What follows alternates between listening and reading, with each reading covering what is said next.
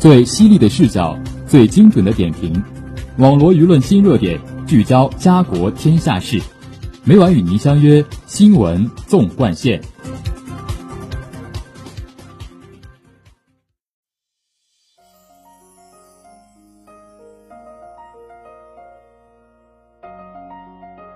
新闻每天发生，视角各有不同。欢迎收听今天的新闻纵贯线，同我一起聊新闻，说天下。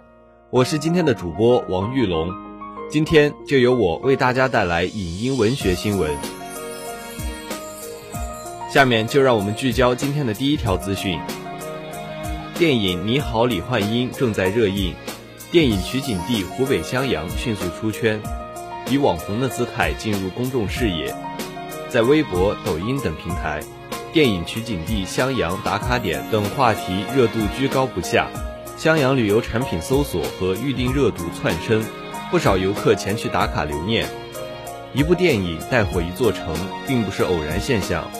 近年来，影视作品带火旅游目的地的案例屡见不鲜，影视加旅游正成为文旅行业新趋势。但影视旅游打卡地如何长期保持热度，值得景区探索与思考。我竟在电影中看到了我长大的地方，赶紧来重温儿时记忆。在湖北卫东控股集团有限公司厂区旧厂址，一名游客激动地说：“据了解，该公司前身是国营卫东机械厂，现仍保留着上世纪国营工厂的部分风貌。以前只有一些零零散散的人来拍照。”自从电影上映后，厂区附近两三公里的路上熙熙攘攘，全是人。湖北卫东控股集团有限公司负责人介绍，就连电影中主人公躲雨拿着汽水瓶干杯的地方，都要排队等候拍照。工业遗产加怀旧游让古城襄阳名气飙升，打卡游客明显增多。根据携程数据。二月十二号至三月一号，襄阳景区访问量环比一月二十五号至二月十一号增长百分之一百九十五。马蜂窝旅游大数据显示，电影上映后的十五天内，襄阳旅游搜索热度环比上涨百分之三十九。卫东机械厂成为年轻游客打卡热门，交通信息、厂区开放情况等旅游攻略备受关注。在影视魅力加持下。被点亮的旅游目的地遍布全国多地，无锡三国影视城、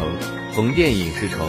观澜湖华谊冯小刚电影公社等景区，以影视旅游为主打特色，文旅产业初具规模。影视对旅游目的地热度的拉动效应显而易见。有数据显示，流行影视可以提升取景地百分之二十五至百分之三百的游客数量，平均可以达到百分之三十一。根据中国旅游研究院数据，百分之二十四点五的游客表示，会在观看某部影视综艺后，对一个从未关注过的目的地动心，去取景地打卡，走明星同款路线已成为年轻游客的新潮流。但部分打卡目的地名不副实，影视旅游资源规划开发和投入不足，配套服务和设施不够完善等因素，让部分网红影视目的地旅游热度只是昙花一现。三生三世十里桃花带热了赏花游，部分旅游目的地一哄而上，却很难留住回头客。因电视剧《白鹿原》走红的景区白鹿原民俗文化村，近年来游客锐减，缺文化气息，特色匮乏，吃的太贵等游客吐槽不断。景区开张仅四年就被拆除。几天前。白鹿原白鹿仓景区因一碗只有四根宽面的面条上了热搜。面对突然暴涨的客流，被催热的目的地往往措手不及。电影《你好，李焕英》的热映吸引大量游客涌入取景地，造成周边交通堵塞。卫东公司一度张贴通知谢绝参观。对此，景区可通过官方发布权威准确的旅游信息资讯，帮助引导游客有序的前往取景打卡地。同时，借助影视热度宣传当地特色文化旅游资源。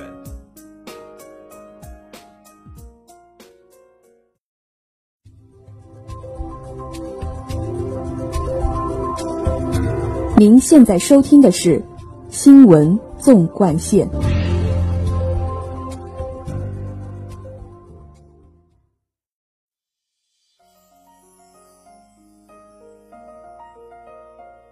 下面让我们聚焦今天的第二条资讯。随着社会分工的高度细化，随着社会分工的高度细化，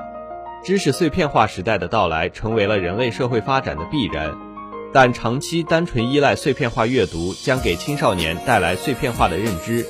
不利于他们建立系统化思维与结构化思维，甚至引发浅显化、从众化、注意力涣散、价值观混乱、浮躁化等社会负面问题。二零二零年九月一号，习近平总书记发表重要文章，强调，青少年阶段是人生的拔节运会期，这一时期心智逐渐健全，思维进入最活跃的状态，需要精心引导和栽培。思政课是落实立德树人根本任务的关键课程，思政课作用不可替代。在知识碎片化时代，高校思政教育引导广大青年学生阅读经典。是克服知识碎片化负面危害的重要方式，但青年人沉溺于浅浅碎片的知识学习，可能产生很多负面效应。知识学习碎片化主要有两个危害表现：其一，知识碎片化的学习方式很容易造成对系统化知识的误解和歧义，因为对整个知识的生产过程以及传播背景缺乏足够的了解，所以在接受了碎片化的知识后。人们很容易会被碎片化的知识所误导，加之没有足够的时间和精力去求证，碎片化很容易化为常识。其二，碎片化知识很容易导致整个社会的浮躁，因为人们习惯于吸收碎片化的知识，就会导致这样一个恶性的循环：没有人再去关注知识生产和传播的完整性，而是力求博取眼球、快速传播。阅读经典是克服阅读浅显化、从众化、注意力涣散、价值观混乱、浮躁化等问题的重要方法。在知识碎片化的当代社会，读经典有什么价值和特殊意义？一九八一年，意大利著名文学家卡尔维诺曾写过一篇“为什么读经典”的文章，对此曾有深刻而有趣的回答，其中有几段描述令人印象深刻。经典作品是一些产生某种特殊影响的书，它们要么本身以难忘的方式给我们留下想象力、打下印记，要么乔装成个人或集体的无意识隐藏在深层记忆中。他们带着以前特殊的气氛向我们走来，背后拖着他们经过文化或多种文化时留下的足迹。经典作品是这样一些书，我们越是道听途说，以为我们懂了。当我们实际读它们时，我们就越觉得它们独特、意识不到和新颖。他把现在的噪音调教成一种背景清音，而这种背景清音是经典作品的存在不可或缺。易中天先生在我读先秦诸子的讲演中曾讲自己的体会：读孔得仁，读孟得义，读老得智，读庄得慧，读墨得力行，读韩得直面。读寻得自强，如此看来，读经典是形成个人的思想、智慧、人格，并使其能融进整体人类文明发展的历史进程中所不可或缺的基础建设之一。节目的最后，让我们来关注一下明后两天的天气情况。明天是四月十七号，星期六，天气多云，八到二十三摄氏度。后天是四月十八号。星期天，天气阴，十到十八摄氏度。网罗新闻热点，评述潮流事件。以上是今天新闻纵贯线的全部内容，感谢您的收听，也欢迎您继续收听本台其他时段的节目。再见。